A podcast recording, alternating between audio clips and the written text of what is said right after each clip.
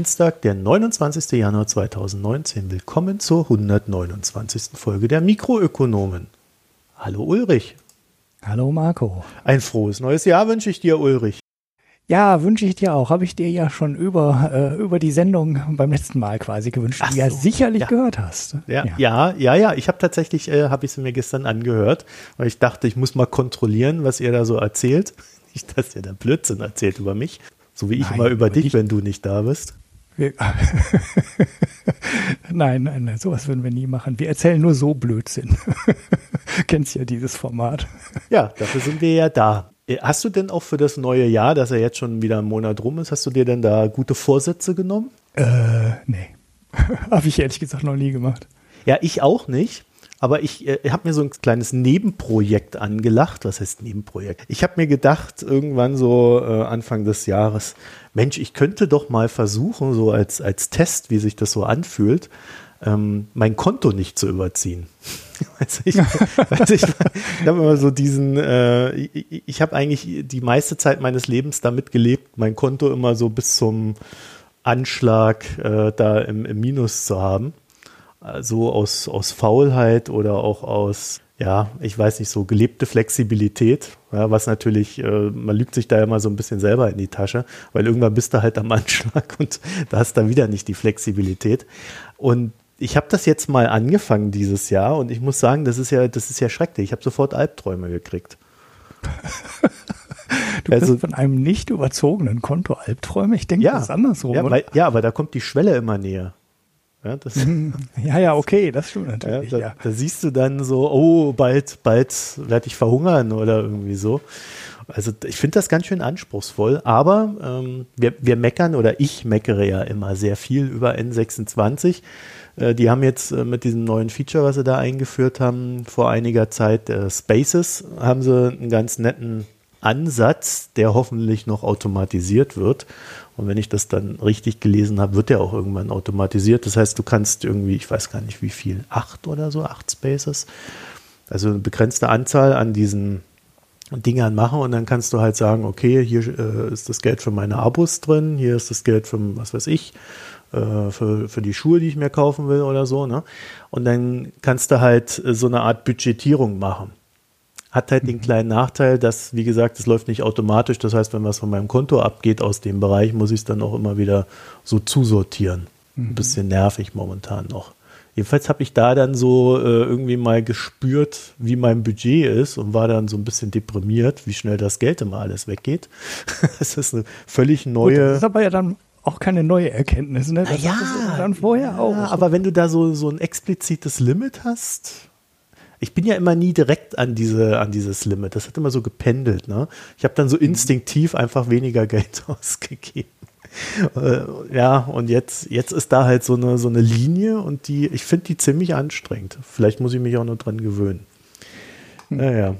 Ja, ähm, kommen wir zur Sendung. Deswegen sind wir ja hier, nicht wegen meiner persönlichen Geldsorgen.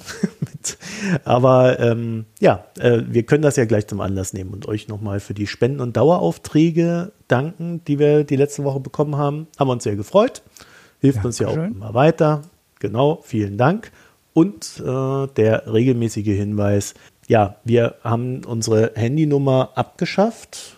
Handy haben wir noch da. Was machen wir eigentlich mit dem Handy? Ne? Müssen wir irgendwie gebraucht verkaufen oder so.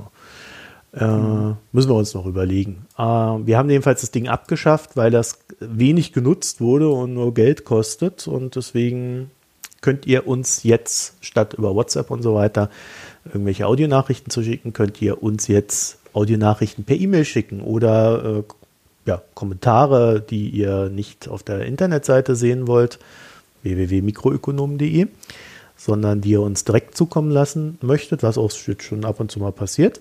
Da könnt ihr uns äh, das hinschicken und zwar an mikronomen.posteo.de.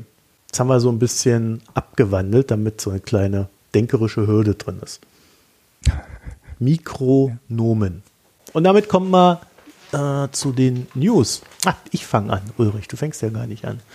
Aber du, ja. du kannst auch was dazu sagen, denn es geht um Epic mal wieder. Mhm. Äh, also abseits dessen, dass Epic jetzt immer mehr Exklusivtitel auf sich zieht. Also ich habe jetzt irgendwie gerade just vor der Sendung gelesen, dass äh, die, der neue Metro-Teil, der soll auch äh, jetzt erstmal ein Jahr mindestens exklusiv bei Epic erscheinen, statt auf Steam. Also die haben das so kurz mhm. vor Release alles nochmal umgeschmissen. Da gibt es ganz lustige Verwerfungen. Aber äh, es gibt bei Epic ja auch noch ein großes Spiel, mit dem sie mehrere Milliarden im Jahr einnehmen, äh, das sich Fortnite nennt. Und in mhm. Fortnite gab es jetzt mal so eine kleine Recherche von OCCRP, wird Geld gewaschen.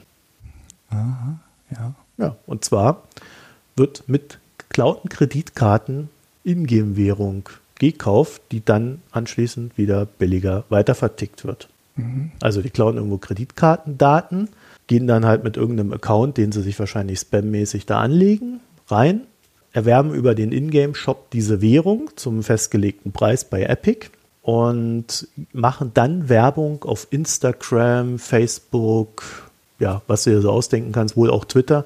Da kannst du dann, wie bei diesen Key-Stores, also wer sich ein bisschen mit Spielen beschäftigt, es gibt dann so Key-Stores oder auch Ingame-Währungsstores, äh, wo du abseits des eigentlichen Anbieters dir das erwerben kannst für einen natürlich viel niedrigeren Preis. Das ist also ein entsprechend hoher Anreiz.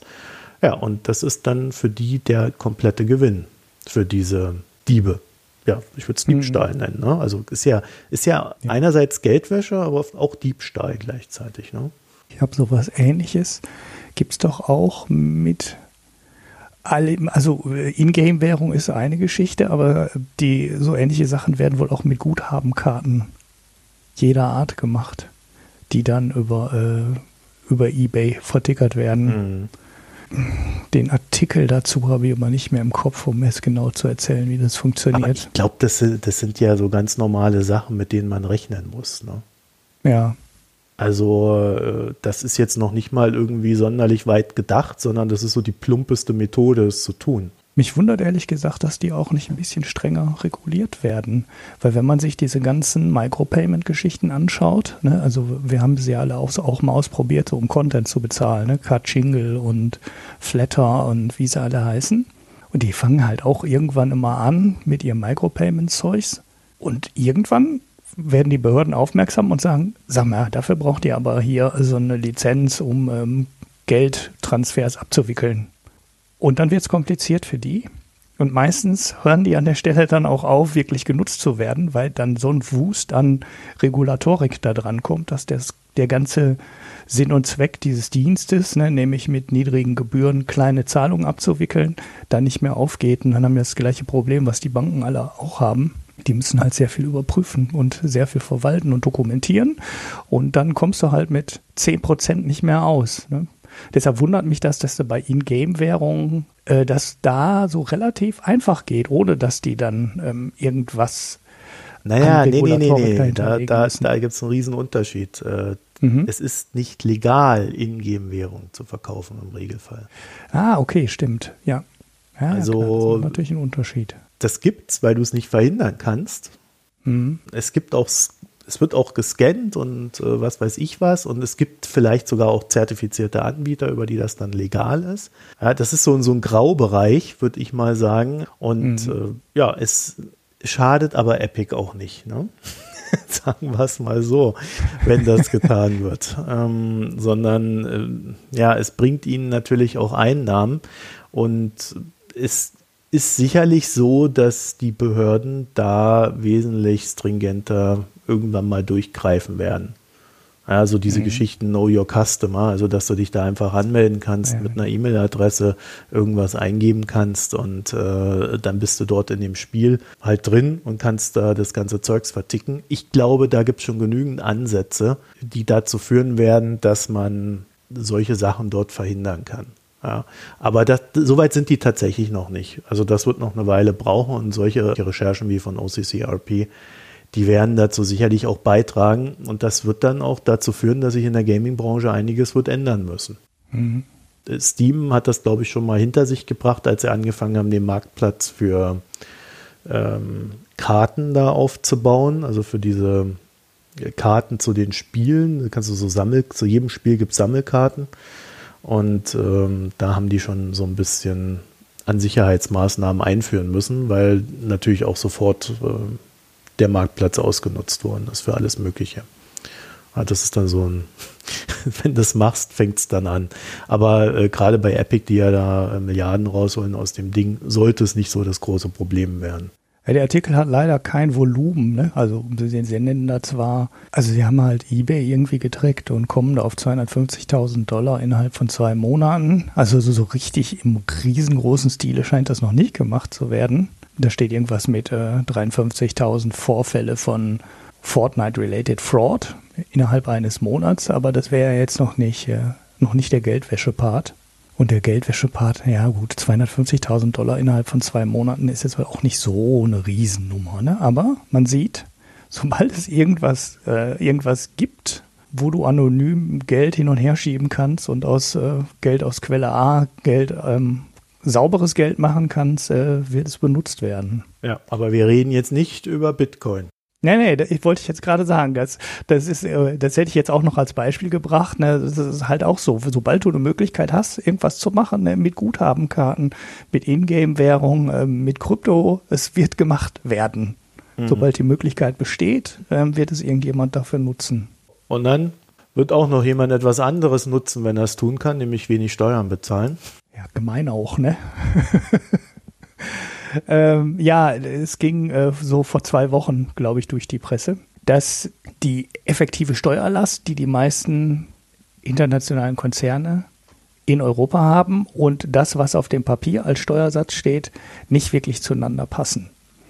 Ähm, es gibt Länder, da passen beide ähm, Zahlen relativ gut zusammen. In Italien ist der Steuersatz äh, 31 Prozent, den Unternehmen zu bezahlen haben, effektiv gezahlt werden 30. Und dann klafft es bei vielen Ländern aber auseinander. Also in Deutschland sind es 30, effektiv gezahlt werden 20. In Frankreich stehen auf dem Papier 33 Prozent ähm, Gewinnsteuersatz für Unternehmen, gezahlt werden aber nur 17. Interessanterweise ist eine der berüchtigten Steueroasen in der Beziehung gar nicht so schlecht. In Irland ist es nämlich genau andersrum. Da stehen 13 Prozent auf dem Papier und 16 Prozent werden bezahlt. Der große Ausreißer in der ganzen Berechnung ist äh, Luxemburg. Da ist der Steuersatz, der auf dem Papier steht, 29 Prozent. Der durchschnittliche effektive Steuersatz liegt aber nur bei 2 Prozent. Boah. So, das, das ist, natürlich eine Riesenabweichung. Ne? Jetzt habe ich auch erst gedacht, so ja, okay, Steueroasen kann man da dran erkennen, aber dann dürfte die Zahl in Irland nicht so sein. Denn in Irland wissen wir ja alle, äh, dass es da sehr großzügige Möglichkeiten gibt, Lizenzen und ähnliches zu verbuchen und darüber keine Steuern zu bezahlen. Ja, habe ich ein bisschen reingeguckt, ein bisschen nachgewühlt. Es gab dann auch sofort ein paar, ähm, auch in der Mainstream-Presse, nee, soll man nicht sagen, ne? also auch in den ähm, ähm, breiter aufgestellten Medien waren dann so ein paar ähm, ja, Einordnungen zu dem Thema, unter anderem bei Spiegel Online, die dann so ein bisschen erklärt haben, äh, dass diese Studie ähm, gar, nicht, gar nicht so wahnsinnig viel aussagt die beste Kritik an der Studie habe ich dann aber bei ähm, Deliberation Daily gefunden. Und die haben das mal in so einem richtig, in so einem längeren Artikel auseinandergepflückt mhm. und weisen unter anderem darauf hin, äh, dass das, was du als Gewinn ausweist und was du als Gewinn wirklich erwirtschaftet, ja ne, logischerweise schon auseinanderklafft. Ne? Also du hast ja grundsätzlich immer ähm, viele Gro Möglichkeiten ähm, auf Gewinne keine Steuern zu zahlen. Das mhm. ist ja auch an vielen Stellen gewollt, dass du diese Steuern nicht bezahlst. Aber der Artikel bei Deliberation Daily, der arbeitet noch was anderes heraus, wo ich jetzt im ersten Schritt gar nicht dran gedacht habe. Und zwar die Datenquelle. Und die Datenquelle ähm, ist nämlich in dem einen Fall der effektiven Steuerzahlung die Bilanz, die diese Firmen veröffentlicht. Also in Deutschland gibt es ja auch diesen E-Bundesanzeiger und das ähm, haben so ähnlich die meisten anderen Länder in Europa auch. Das heißt, du kannst äh, in so ein elektronisches Firmenregister reinschauen und dort die Bilanz dieser Firma abrufen. Da kannst du auch den Steuersatz sehen. Das Problem ist allerdings, also obwohl den Steuersatz kannst du da, kannst du den da schon sehen, weiß ich gar nicht genau. Das Problem ist allerdings, dass du in der ähm, Veröffentlichung du quasi ähm, die, nicht die Bilanz siehst die fürs Steuerrecht gilt. Mhm. Ja, also du hast in Deutschland ja als größere Firma zwei Bilanzen zu erstellen. Ne? Die eine erstellst du für die, äh, für die Steuerbehörden und die andere ist für die Veröffentlichung. Und das ist, die beiden Sachen haben nicht unbedingt was miteinander zu tun. Das geht um die ähm, Gewinngrundlage, die anders sein kann. Äh, also du hast andere Abschreibungsregeln in den beiden Bilanzformen. Und die beiden Sachen haben überhaupt also unter Umständen gar nichts miteinander zu tun oder relativ wenig miteinander zu tun. Das betrifft so einen kleinen Handwerker natürlich nicht, aber bei größeren Firmen können die Dinger relativ weit auseinanderklaffen. Ja, und dann haben wir sowas ähnliches wie in der Oxfam-Studie. Ne? Wir haben zwei unterschiedliche Datenquellen, die auf unterschiedliche Arten und Weisen die Daten erheben, die dann aber in einen Vergleich zusammengewurschtelt werden und miteinander verglichen werden. Aber eigentlich stecken da zwei unterschiedliche Berechnungsmethoden hinter. Und ich weiß ehrlich gesagt nicht, ob man das überhaupt so machen darf. Also ich weiß überhaupt nicht, ob die Studie überhaupt irgendeinen sinnvollen, eine sinnvolle Aussage haben kann. Und wenn ich mir den Steuersatz in Luxemburg von 2% versus 29 auf dem Papier anschaue, sieht man ja schon, ähm, das kann nicht, äh, nicht allgemein gültig sein und es kann nicht auf den gleichen Berechnungsmethoden beruhen. Da muss man doch immer genauer hingucken, bevor man Boah, ey schreit. Genau, weil Boah, ey habe ich auf Twitter auch sofort geschrien. habe aber zum Glück dann äh, den Spiegelbericht äh, relativ schnell nach. Der erklärt dann schon so ein paar Sachen, aber dieser Deliberation Daily ist halt nochmal ein bisschen besser. Der arbeitet mit den zwei Bilanzen mhm. auseinander. Ja, und das, dann kommst du dann halt in so ne, US-GAP und IFRS und so diese ganzen Sachen rein. Muss man sich im Detail auch gar nicht ähm, durchlesen, aber ist so ähnlich wie, wie gesagt, wie bei der Oxfam-Studie. Zwei unterschiedliche Erhebungsmethoden und deshalb auch einfach schwierig zu vergleichen. Dann Nachklapp zu Apple. Ja, es ist keine große News, sondern Apple Zulieferer verschieben zunehmend ihre Produktion aus China raus und zwar nach Indien, Vietnam, Taiwan, Indonesien und Singapur. Das sind so die Hauptzielorte. Und es gibt zwar Gerüchte, dass Apple die Unternehmen darum gebeten hat, das zu tun, aber da sich niemand äußert, wissen wir das natürlich nicht wirklich richtig genau. Und dann habe ich, äh, als ich mich da so ein bisschen reingelesen habe, so eine kleine Randbeobachtung gemacht, die ich mal ganz interessant fand. Und zwar ist so eine Fabrik in China so bis zu 80.000 Leute groß. Ja, also so groß, dass da, äh, dass da 80.000 Leute reinpassen. Also zumindest die größten dieser Dinger. Ne? Also nicht jede Fabrik. Und das ist möglich, weil in China, ja, also da gibt es diese Kultur der Wanderarbeiter. Ja? Die kommen dann von den Bergen runter, äh, wandern quasi dahin, wo die Arbeit ist und arbeiten dann dort und fahren dann ein paar Mal im Jahr nach Hause. Zum Beispiel jetzt im Februar dann zu den, ähm, zum Neujahr, zum chinesischen. Mhm. Und in den anderen Ländern da in Süd, äh, Südostasien werden die Fabriken meist so umgebaut, dass da so um die 20.000 Leute reinpassen. Warum? Weil es da nicht diese Kultur der Wanderarbeiter gibt. Ja, man könnte mhm. auch von einer Wanderunfreudigkeit der Arbeiter sprechen, die dann dazu führt, dass die Fabriken kleiner sind und dann hast du natürlich sofort eine ganz andere Skalierung und Rechnung dahinter. Und äh, da zeigt sich, dass nebst der schieren Masse, die da so in China vorhanden ist, es halt auch so ein paar strukturelle Vorteile gibt, die kostentechnisch für die Unternehmen interessant sind. Mhm. Es mehren sich jetzt auch, kann man vielleicht noch dazu sagen, auch so die Artikel, die Apple den Untergang bescheinigen ja. wie, wie nicht anders zu erwarten. Äh, ja, also da wird sicherlich die nächsten Monate auch noch interessant. So, Ulrich. Und dann kommen wir äh, zum kleinen Nachklapp zu Australien, den du jetzt machen wirst. Und ich aber vorher sagen muss, ja, also die Hauptstadt von Australien ist natürlich Canberra. Ja, weiß doch mhm. jeder. Ja. Ich habe schon mit Marco im Vorgespräch gesagt, wir bauen demnächst in jede Folge absichtlich so einen offensichtlichen Fehler ein, damit wir sofort einen Kommentar dazu bekommen. Was ja keiner weiß, das sind ja die Fehler, die, äh, vor denen man immer Angst hat, wenn man in irgendein Mikro reinspricht. Mhm. So, ja, war, äh, ich bin mir nicht ganz sicher, aber ist da nicht die Hauptstadt von, ganz klassischer ähm, Fehler, vor dem ich Angst habe, seit ich in Mikros reinspreche. Also Sydney ist nicht die Hauptstadt, aber wir haben, ähm, nachdem wir gelernt haben, dass Canberra die Hauptstadt von Australien ist, haben wir äh, viele Infos gefunden und gesammelt und auch äh, einen ganz tollen äh, Kommentar bei uns im Blog bekommen. Und mhm. Ulrich, worum geht's denn da? Ja, den ersten Kommentar habe ich ja abgegeben. Ne? ja, du hast wieder rumgestenkert. Ich habe gar nicht, ey Mann, war doch gar nicht, ich habe doch nur ergänzt, weil ich das mit Australien ähm, halt auch so ein bisschen schon äh, verfolgt habe. Weiß gar nicht genau warum. Äh, wahrscheinlich auch irgendwann, weil ich auf diese Nachricht dann, dann wahrscheinlich mal gestoßen bin, auf die du auch gestoßen bist, dass die halt seit 27 Jahren keine Rezession mehr hatten, was ein echt bemerkenswerter Zeitraum ist. Aber ja gut, das habt ihr ja in der Sendung schon alles ein bisschen durchgesprochen. Ähm, und eine der Folgen dieses sehr langen Aufschwungs ist halt, dass die auch einen extremen Aufschwung am Immobilienmarkt haben, der, also wir reden da über, ähm, ich muss mal eben die Grafik noch mal kurz wieder aufmachen. Wir reden da ähm, über fast Faktor 4 seit Anfang der 70er Jahre. Ne, das ist jetzt klar mit viel Inflation versehen, aber wenn man es mit den Löhnen vergleicht, haben die, sind die Löhne so, so 90 Prozent gestiegen. Also von 100 auf ähm, 190, wenn man das alles auf 100 indiziert.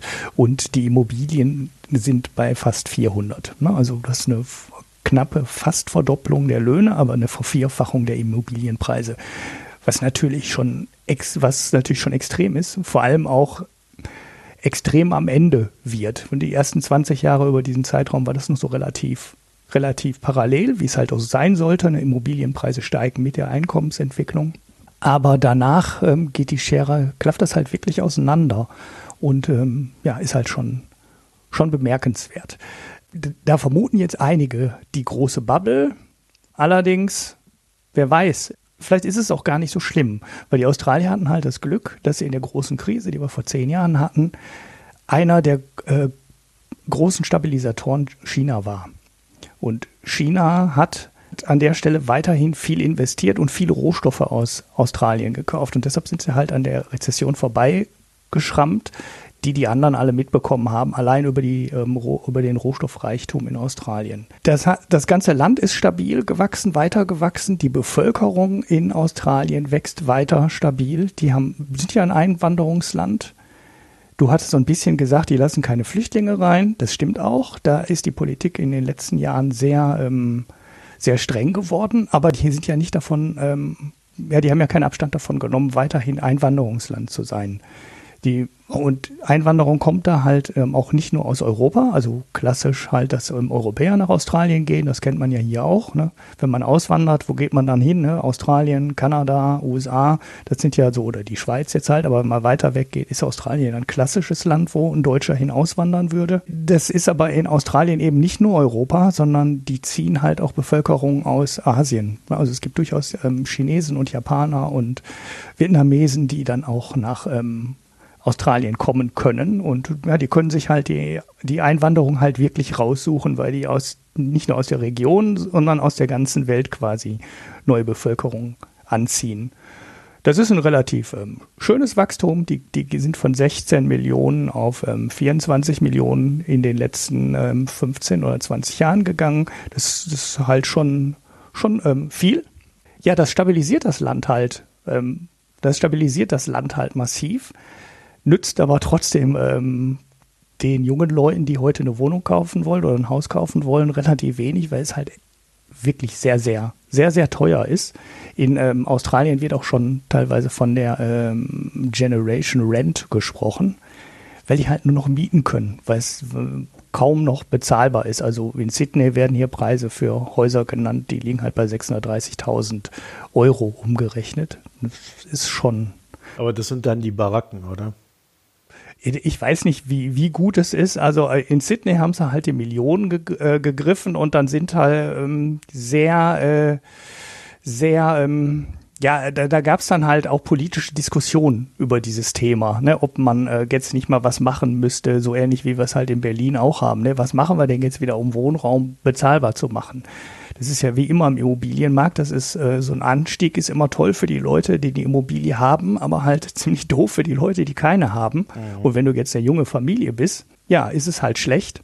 Und dann kommt das, was der, also er nennt sich Lachgas, der User bei uns dann geschrieben hat, auch noch dazu, dass es sowas wie Mietschutz, Mieterschutz in Australien so gut wie gar nicht gibt. Und dann, dann musst du, bist du quasi gezwungen, wenn du sicher irgendwo wohnen willst, musst du gezwungen zu kaufen und kommst mit der Miete nicht weiter, weil du quasi sofort, äh, ja, raus, ähm, sofort wieder rausgeworfen werden kannst aus deiner Wohnung. Das ist ja, also das ist tatsächlich so, ne? Das muss man mhm. echt, mhm. glaube ich, mal explizit sagen. Es kann dir passieren, dass du in eine Wohnung reinziehst, dort einen Monat wohnst oder zwei Wochen und dann wieder rausgeschmissen wirst. Also das ist etwas, was du nicht haben willst in deinem Leben. Also ist der Anreiz, Eigentum zu besitzen, sehr hoch, würde ich sagen. Genau.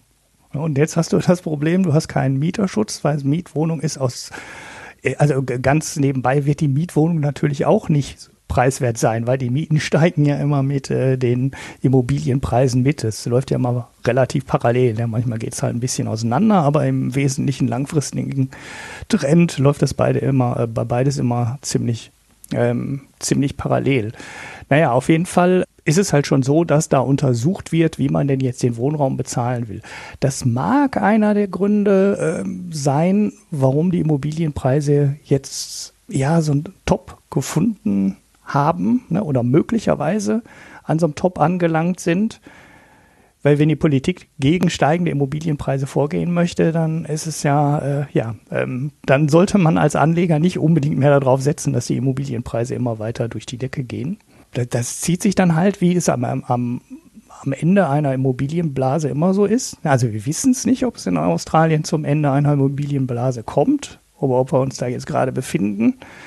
Aber ähm, die, die, Mechaniken dahinter sind dann immer die gleichen. Mit, ähm, die Leute fangen nicht mehr an, ähm, weiter einfach blind Immobilien zu kaufen, weil kann man ja nichts falsch machen. Die Preise steigen ja eh nicht mehr, äh, eh immer. Und ja, ist halt immer gut. Ähm, und die Banken vergeben nicht einfach Kredite, weil man kann ja einen Kredit vergeben, der ist ja nicht gefährdet, weil der Preis der Immobilie steigt ja immer. Und wenn die Leute jetzt alle dran fangen, anfangen zu zweifeln an der an dem dauernden Immobilienpreis ansteigt, Anstieg, dann wird es halt irgendwann ähm, schwierig ähm, mit der weiteren Finanzierung von Immobilien und dann fangen so Preise auch schon mal an ähm, zu rutschen. In Australien kommt jetzt noch ein weiterer großer Punkt dazu. Ne? Nicht nur die eigene Bevölkerung kauft in Australien Immobilien, sondern ähm, ist, Australien ist so ein, ja, so ein Fluchthafen für gerade für Chinesen, die sich dann quasi für die mögliche Revolution in China, also man weiß ja nicht genau, ob die kommen, ne? aber man kann ja immer schnell auf so eine Verfolgungsliste gelangen, dann ist man auf einmal nicht mehr der hochgelobte Firmengründer, sondern man bekommt dann Ärger mit der Partei und mit den Behörden.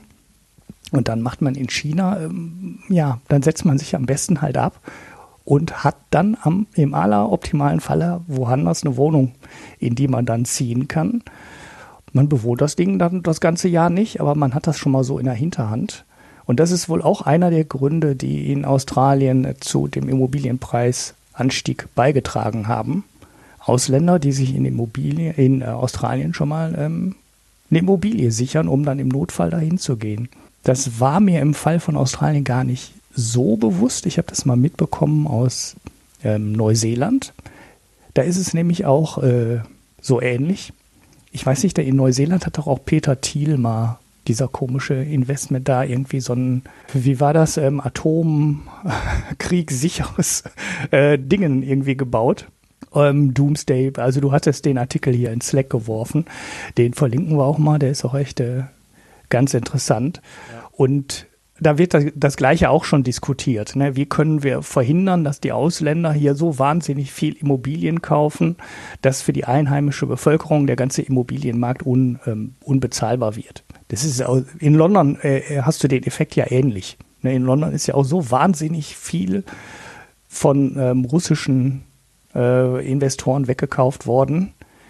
Das hat massiv zu dem Immobilienpreisanstieg in London beigetragen, dass einfach sehr, sehr viel Geld hingeflossen ist von Leuten, die das zum Teil als Geldanlage gesehen haben, aber zum Teil eben auch als Sicherheit. Ähm, wenn, wenn man Ärger kriegt mit Putin, kann man halt aus Russland abhauen. Wenn man Ärger kriegt mit der chinesischen Partei, dann kann man halt ähm, aus China abhauen. Und es gibt halt viele Regionen, wo Leute mit sehr viel Geld sind, die sehr froh darüber sind, ähm, woanders dann eine Immobilie zu haben. Ja, also in Neuseeland ist es so, dass dort wohl sehr viele US-Bürger sind und äh, gerade so im Silicon Valley äh, gibt es da wohl so diese Fraktion der, äh, ich weiß gar nicht, wie man sie nennen soll, also Leute, die an den, ans Armageddon glauben. Und die, die haben dann, äh, die kaufen sich dann dort wohl irgendwie ihre Grundstücke. Gab es letztens im, äh, New, im New Yorker, glaube ich, gab es da so einen schönen Artikel drüber und mhm. wie US-Milliardäre sich auf den Weltuntergang vorbereiten, unter anderem halt in Neuseeland. Und dann ist ganz wichtig für diese Leute, die sich auf wohlgemerkt den Weltuntergang vorbereiten, dass äh, das Häusle mit dem Grundstück, das sie sich da kaufen, auch einen Hubschrauberlandeplatz hat. ja. Ja. Hm. Das ja, das, äh, das Komische ist, also äh, das Thema ist auch deswegen ganz interessant, weil wir hier halt so überhitzende Immobilienmärkte haben, von die dann zumindest zum Teil auch von ausländischer Nachfrage getrieben sind oder getrieben wurden. Und man könnte ja jetzt überlegen, können wir daraus was lernen für Berlin oder München, also die Regionen in Deutschland, wo wir so extrem hohe Immobilienpreise haben oder, oder ja, so extrem hoch sind sie im Vergleich zu also manchen die AfD anderen würde jetzt sagen, nicht, ne? keine Ausländer. Ja, ja, das würden wir wahrscheinlich sagen. Äh, die Frage ist, inwieweit man sowas umsetzen kann. Ich weiß, äh, in ähm, Australien habe ich nur von den ähm, Kommissionen gelesen, die äh, ja das alles untersucht haben. Im Fall von Neuseeland habe ich einen Artikel gefunden im Guardian, der sehr ernüchternd war, denn die haben auch sowas gesagt. Ne? Also Ausländer dürfen dort nur noch ähm, neue Immobilien bauen. Das heißt, Ausländer dürfen keine existierenden Immobilien vom Markt nehmen. Mhm. Wenn es ein Grundstück gibt, können sie es nehmen und ein Haus zusätzlich draufbauen, aber eben keine Bestandsimmobilien kaufen. Das ähm, sollte dann im Rahmen eines äh, Affordable Housing, äh, Affordable Home Program irgendwie, keine Ahnung, wie der Name von dem Ding war, in ähm, Neuseeland dafür sorgen, dass da groß, ähm, dass da jetzt auch im größeren Stile wieder bezahlbare Häuser gebaut werden. Das Ganze ist aber ein extremer Flop. Und zwar ist äh, im ersten Jahr oder in den ersten sechs Monaten sind äh, 47 Immobilien fertiggestellt worden. Ziel war 1000 im ersten Jahr, ähm, gebaut wurden in, dem, in der ersten Hälfte 47. Und äh, das scheint irgendwie, irgendwie da auch nicht zu funktionieren, wenn die Politik jetzt entscheidet, so, wir brauchen jetzt mal einen Haufen bezahlbarer Häuser. Äh, bis jetzt ist dieses Programm total, total gefloppt. Ja, also mal, was man halt überlegen könnte, gerade so in, in, Neuseeland, wenn da eh alle vor irgendeinem Weltuntergang fliehen wollen, ja, dann sollen sie sich halt außerhalb der Städte ihre Sachen kaufen. Ja, sollen sie halt mhm. halt da in der Pampa da ihr Zeugs. Also keine Ahnung. Also ich halte ja von diesen Marktregulierungen in der Hinsicht eh recht wenig. Das Einzige, was hilft, ist halt das Angebot erhöhen und das erhöht man, indem man baut. Und das kann der Staat im Regelfall recht gut tun. Könnte er wahrscheinlich auch ähm, selber machen. Ja, gerade in so einer guten Phase. Ne? Ja. Also. Ja. Ja, und das sehe ich immer noch als die praktikabelste Lösung. Äh, dann wird der Staat halt zum Marktteilnehmer und sorgt dann dafür, dass äh, der Markt ja, sich auch wieder in Richtung, äh, ja, in Anführungszeichen kleiner Leute entspannt, weil das sind ja die, die am Ende da drunter am meisten leiden. Ich habe jetzt nochmal nebenher nachgeguckt, äh, weil mich das doch in der, in, im Detail dann doch noch interessiert hatte. Also in, in, in Australien sind acht von zehn Mietern, also 80 Prozent, haben unbefristete Verträge oder Verträge, die unter zwölf Monate sind. Mhm. Ja, und die anderen äh, 20 Prozent, die haben halt Verträge, die länger laufen. Also da siehst du, auch, dass du als Mieter ganz schön flexibel sein musst. Und dann ist es wohl so, äh, dass du als Mieter, also 53 Prozent aller Mieter müssen ein Drittel ihrer wöchentlichen Einnahmen für die Miete aufbringen. Und das nennen die da schon Rental Stress. Mhm. Und dann 30 Prozent müssen die Hälfte ihres Einkommens investieren. Das nennen sie dann mhm. Extreme Rental Stress. Ich kenne das jetzt aus Deutschland, da heißt es immer so, ein Drittel ist normal und die Hälfte ist eigentlich zu viel. Und gerade in den Städten siehst du, dass die Leute immer mehr zahlen müssen, also so an diese 50 Prozent dranrücken. Das heißt also, ein Drittel würde ich jetzt noch nicht als äh, Stress bezeichnen. Mhm. Ähm, aber der fängt dann sicherlich da an. Ab da tut es dann mhm. irgendwann weh. Und dann mhm. äh, in Deutschland hast du ja daraus folgend dann wieder noch das andere Problem, wenn du zu viel für deine Miete ausgibst, kannst du natürlich nichts für deine Rente zurücklegen. Ja, ja. Na? ja und, das haben wir äh, ja da wo auch in Neuseeland. Ja. ist ja auch sehr viel privatisiert. Oder in Australien. Das ist ja, dann klar. Geld, was dir hinten raus fehlt. Und daraus ergeben sich natürlich soziale Probleme, ähm, ja, die scheinbar in Australien, also ich habe ich hab da jetzt erstmal noch nicht diese Verknüpfung so stark gefunden, aber die wird es dort auch geben. Also in Deutschland, äh, und da kennen wir uns ja auch wesentlich besser aus, in Deutschland sieht man das ja jetzt schon. Und das ja. muss halt gelöst werden. Interessanterweise sind ja diese ganzen Diskussionen über diese Themen eigentlich nie in dieser Komplexität zu finden. Ne? Sondern da geht es halt immer nur, die Miete ist so hoch. Ja, da müssen wir was tun. Ja, ja, diesen langfristigen Aspekt, den beleuchtet zum Beispiel schon keiner, dass jeder, der heute 50 Prozent für seine Miete ausgibt, quasi nicht mehr vorsorgen kann fürs Alter. Das berücksichtigt irgendwie. Ja, fehlt keiner. aber auch ähm, der Binnennachfrage. Also mhm. es hat mehrere Implikationen. Die Leute können ja äh, dann, die werden ja sicherlich nicht alles dann für die Rente zurücklegen, sondern die können sich dann halt keinen neuen Fernseher kaufen. Dann hast du dann ja. auch schon wieder auf der Ebene ein Problem. Also ja, das sind so die, die Themen und ich habe bisher noch keinen Ort der Welt gefunden, aber vielleicht habt ihr ja eine Idee, wo das gut gelöst ist. Ja, also äh, in, im ja. Sinne einer Marktwirtschaft auch. Ja, also Nordkorea, mhm. wo du eine Wohnung zugeteilt bekommst, wäre jetzt nicht unbedingt mein Lösungsansatz. So, jetzt läuten die Kirchenglocken, dann würde ich sagen, kommen wir zum Streik nach in Indien. ja. Und zwar hat der Robert uns per Mail darauf aufmerksam gemacht, dass in Indien ein größerer Streik stattfand. Und zwar Anfang Januar sind dort schlappe 200 Millionen Menschen auf die Straße gegangen. Mhm. Ja, ja, die Zahlen sind beeindruckend, ja. Ja, hat er dann angefangen, ja, hat er bei Fefe und dann habe ich, oh, Fefe, da muss ich erst mal gucken, ob das überhaupt stimmt. Und dann war es tatsächlich so. es ist echt schwierig, zu diesem Streik eine Quellen zu finden, die ich als valide bezeichnen würde, ja. Also sowas wie hier äh, Zero Hedge oder sowas, ähm, tue ich mich immer ein bisschen schwer mit. Ne? Also mit indischen Quellen kenne ich mich jetzt auch nicht so aus. Habe ich äh, mir dann aber ein paar besorgt und ähm, mich da versichert und so weiter und so fort. Und dann irgendwann bin ich drauf gestoßen, dass Quad, äh, also qz.com, einen indischen Ableger hat und die haben drüber geschrieben. So, mhm. und äh, ja, da gehen halt die Gewerkschaften auf die Straße und ähm, äh, Fefe hat das aufgegriffen mit der Frage, ja, warum berichten denn die Medien da nicht drüber? Und dann habe ich mal geguckt und zwar gab es im Jahr 2016 schon mal so einen Streik. Das war damals der größte, dürfte jetzt noch ein bisschen größer gewesen sein, hat einen eigenen Wikipedia-Eintrag. Und mein Tipp wäre, also in Indien leben 1,2 Milliarden Menschen, wenn davon 200 Millionen auf die Straße gehen bei einem größeren Streik, das ist für uns viel, aber es ist natürlich dort dann auch nicht so viel, auch wenn es sicherlich spürbar ist. Ne? Und das andere ist, dass generell mir aufgefallen ist, dass über Streiks, auch Generalstreiks, also es wird ganz selten darüber berichtet. Warum auch immer, ist mir nicht, ist mir noch nicht ganz klar, warum. Also absolut nicht. Ich finde, darüber hätte man schon mal berichten können, dann hätte man auch gleich mal erklären können, was da in Indien los ist. Ähm, dafür werde ich euch aber einen kleinen Podcast verlinken. Mensch, Frau Nora, die hat nämlich mit äh, einer Indien-Korrespondentin geredet und da werden so ein paar Themen angesprochen, auch so was Arbeitswelt und so weiter betrifft. Es gibt so ein paar kuriose Dinge wie die, die diskutieren, also die haben noch nicht mal fließend Wasser, aber diskutieren schon, wie sie ihre Stadt digitalisieren.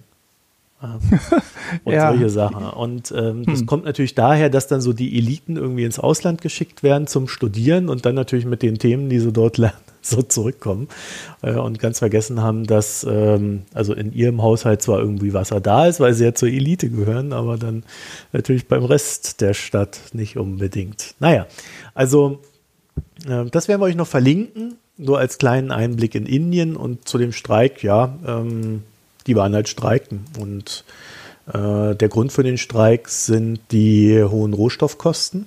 Also auch Sachen, die man so alltäglich braucht, sind wohl recht teuer geworden. Die Regierung tut nichts dagegen. Kann man natürlich fragen, was soll denn die Regierung dafür, da, dafür oder dagegen tun? Naja, wahrscheinlich Subventionen. Ja, das ist dann halt eine Frage. Äh, allerdings, der aktuelle Regierungschef ist ja explizit ein Wirtschaftsmann. Also er sagt ja Jobs, Jobs, Jobs. Und die Leute sagen, die Regierung schafft kaum Jobs. Also ähm, da gibt es wohl eine Diskrepanz zwischen Anspruch und Wirklichkeit. Und da kann man natürlich auch mal auf die Straße gehen. Allerdings äh, geht es da wohl auch darum, dass da, ja, wenn da irgendwo mal äh, so eine Behörde gestrafft wird und die indische Bürokratie ist ja eine spezielle, dann sind die Leute natürlich auch verärgert. Also da spielt sicherlich sehr viel rein. Der Modi, also der Wirtschaft, Wirtschaft, Wirtschaft, damit Jobs, Jobs, Jobs, der ist natürlich auch dabei, Betriebe zu privatisieren.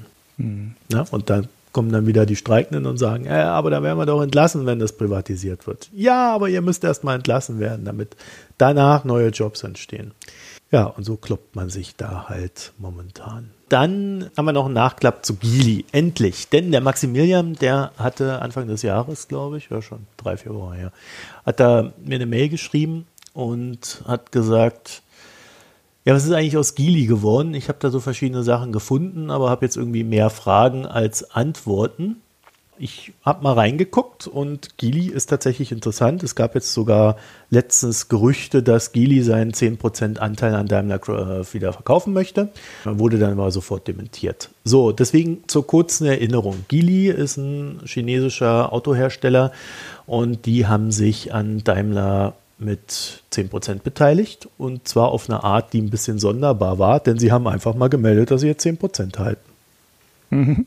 Also, so, und dann äh, ist es eigentlich ja so, dass du melden musst 3%, 5% und dann die 10%. Und, äh, Gili hat damals ähm, gesagt, ja, also wir haben 2,9% in Aktien gekauft. 1,9% haben wir uns über Derivate gesichert. Mhm. Das heißt, das durften sie tun, ohne melden zu müssen. Mhm. Den Rest haben sie dann einfach am Stück von Morgan Stanley erworben und dann die 10% gemeldet.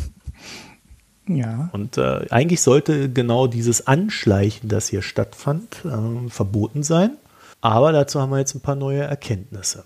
Also, beziehungsweise vielleicht noch vorab. Die, die, Vermutung war natürlich, dass Morgan Stanley und Geely sich abgesprochen haben. Also Morgan Stanley hat ihren Anteil gekauft, Geely hat seinen Anteil und dann hat Morgan Stanley seinen Anteil an Geely verkauft. Und das war von vornherein für alle Beteiligten klar.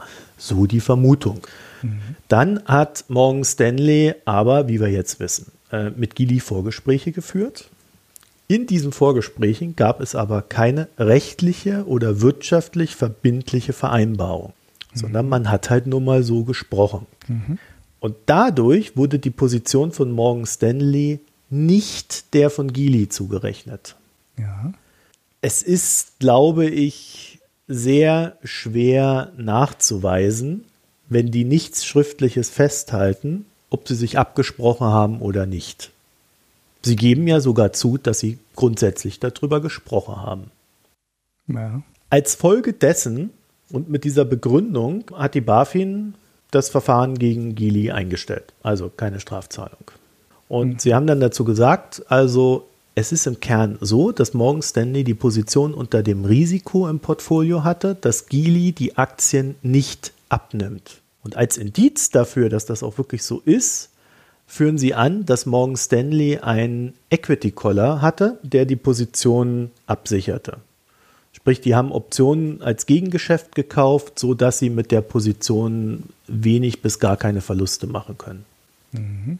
Wo ich schon wieder sagen würde, das kann man aber auch genau gegenteilig auslegen, weil warum sollte man denn eine Position so absichern, dass man wenig bis gar keine Verluste hat, wenn nicht eine ganz andere Absicht dahinter steckt als eine Gewinnabziehungsabsicht.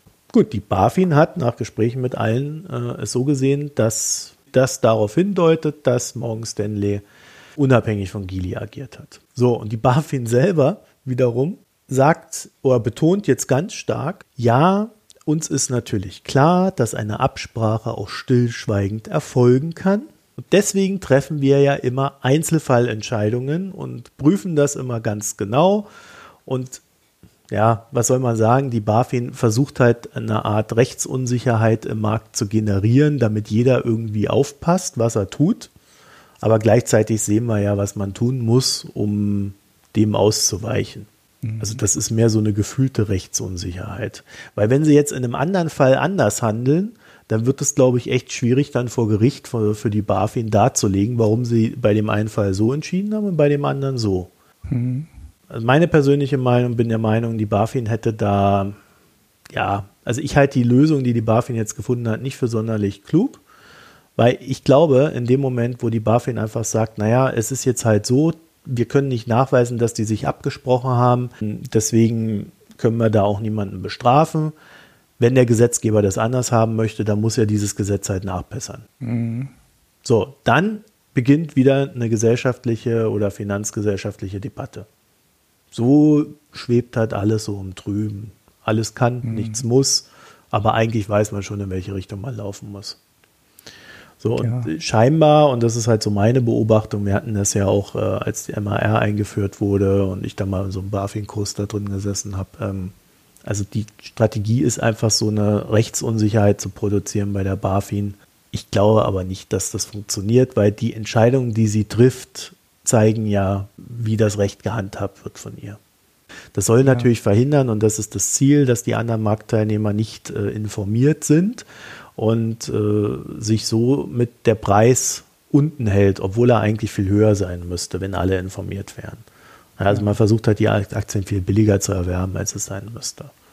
Ja, ja, sobald du, eine, sobald du einen größeren Anteil meldest, dann spekulieren halt sofort alle auf die Übernahme und oder einen größeren Einstieg. Ja, du hast das ja hier so schön in Slack alles zusammengeschrieben und aufgeschrieben. Was ich mich dabei gefragt habe, ähm, erstens, die erste Frage, hat Morgan Stanley nicht eigentlich seine 5% auch melden müssen? Oder ja. melden die über irgendwelche? Ja. ja. Ja. Es ist aber so, dass ja, der Maximilian hatte das auch rausgefunden. Und zwar hat er äh, da einen Link zu einer, zur BaFin, zu einer BaFin-Meldung gegeben, nach der äh, Morgan Stanley äh, mit der BaFin eine, einen Vergleich geschlossen hatte. Und mhm. Es ist aber nicht klar, in welcher Sache. Wir können uns nur herleiten, dass es höchst vermutlich um diese nicht gemeldete Geschichte ging, ja. weil äh, wir wissen, okay. es ging um die Nichtmeldung der Überschreitung einer Grenz, eines Grenzwertes. Es war aber nicht klar, war, wel, welcher Vorgang genau.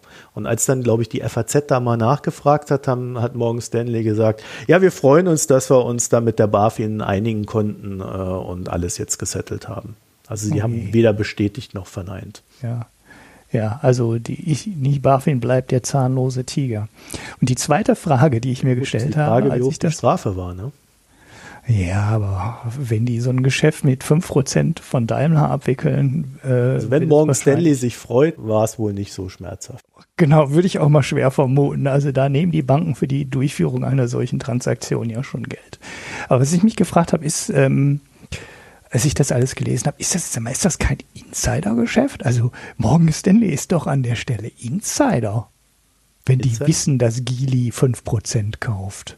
Nee, Insider Wieso bist nicht? du ja, ein Insider-Geschäft ist ja, wenn du ähm, in dem Unternehmen arbeitest und, also es wäre ein abgesprochenes Geschäft. Ja, und das war ja genau das, was die hier, was die BaFin hier geprüft hat. Aber Insider bist du ja nur, wenn du beim Unternehmen arbeitest und Wissen über die Vorgänge im Unternehmen hast, die du nicht verwerten darfst für den Handel. Ja, also wenn du jetzt, wenn du jetzt, also wenn, mein Gott, sagen wir mal, ich bin Bayer und ich will Monsanto kaufen, was ich ja nicht für einen klugen Deal halte, aber dann könnte ich ja als Bayer-Manager auch hingehen und mir Monsanto-Aktien kaufen. Dann bin ich auch nicht Mitarbeiter von Monsanto, weiß aber trotzdem, dass Bayer ein Gebot abgibt.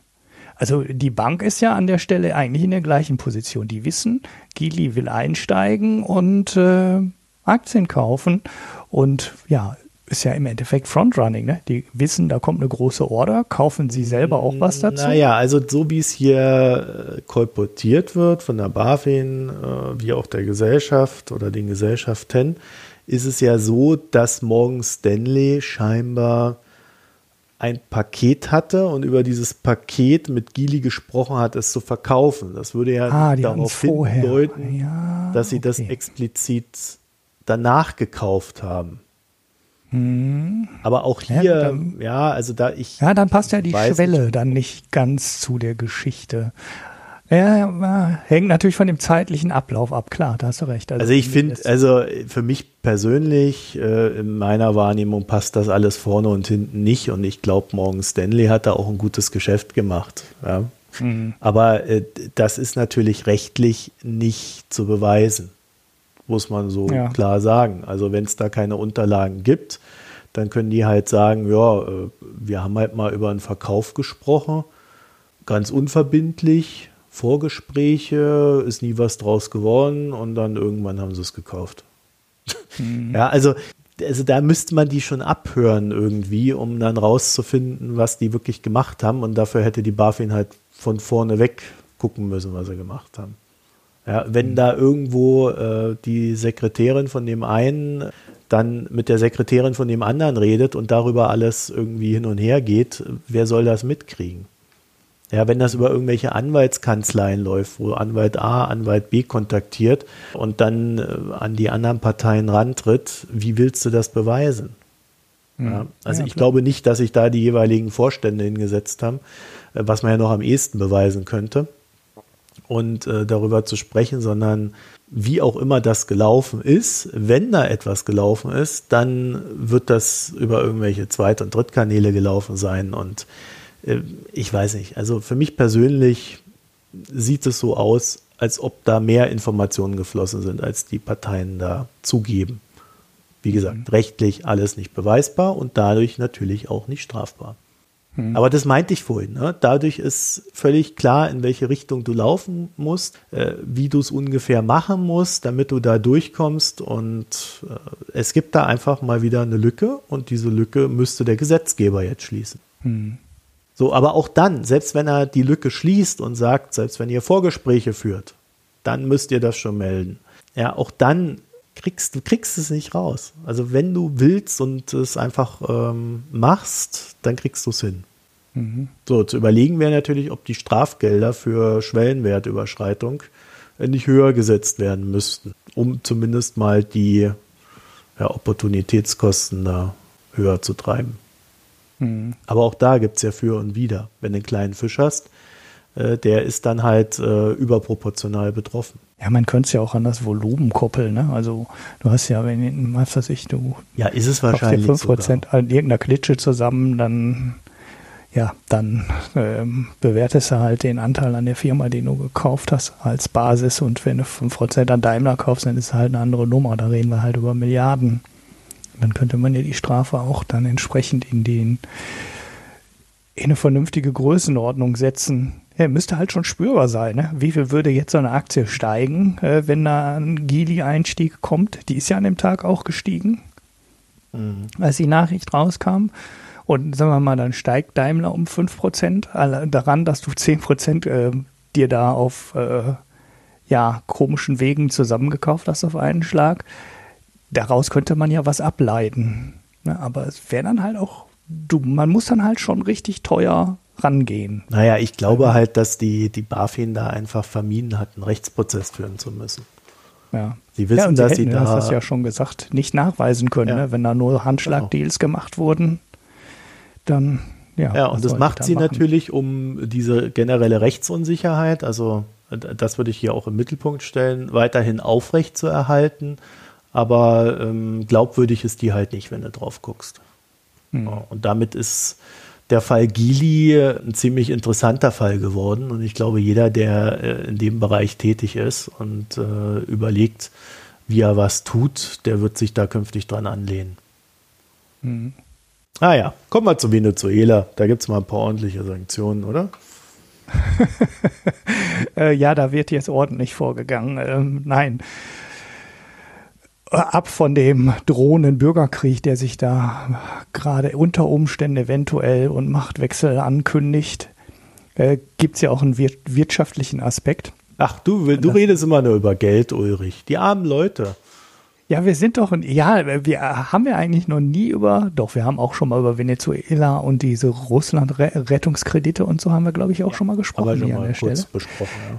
Das hatten wir schon mal hier als Thema. Aber ähm, naja gut, das ist ja ein riesengroßes Desaster und sehr traurig, was da passiert. Ein paar Millionen Flüchtlinge inzwischen in die Nachbarländer, weil die Leute nichts mehr zu essen haben, weil es keine Medikamente mehr gibt. Und das in einem der ölreichsten Länder der Welt. Manche sagen das reichste, manche sagen zweit- oder drittreichste, ist aber auch völlig wurscht.